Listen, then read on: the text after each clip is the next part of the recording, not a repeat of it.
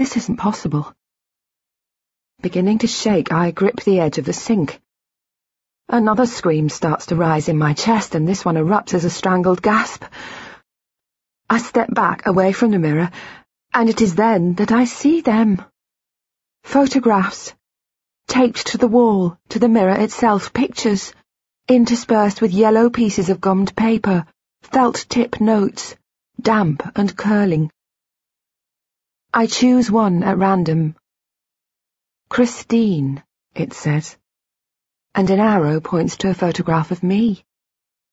This new me, this old me, in which I'm sitting on a bench on a quayside next to a man.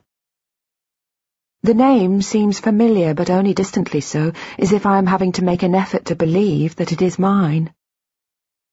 In the photograph we're both smiling at the camera, holding hands. He is handsome, attractive. And when I look closely I can see that it is the same man I slept with, the one I left in the bed. The word Ben is written beneath it, and next to it, your husband. I gasp and rip it off the wall. No, I think, no, it can't be. I scan the rest of the pictures. They are all of me, and him. In one I'm wearing an ugly dress and unwrapping a present. In another, both of us wear matching weatherproof jackets and stand in front of a waterfall as a small dog sniffs at our feet. Next to it is a picture of me sitting beside him, sipping a glass of orange juice, wearing the dressing gown I have seen in the bedroom next door.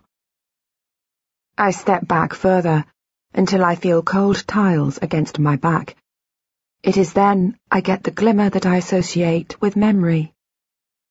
As my mind tries to settle on it, it flutters away like ashes caught in a breeze, and I realize that in my life there is a then, a before, though before what I cannot say, and there is a now.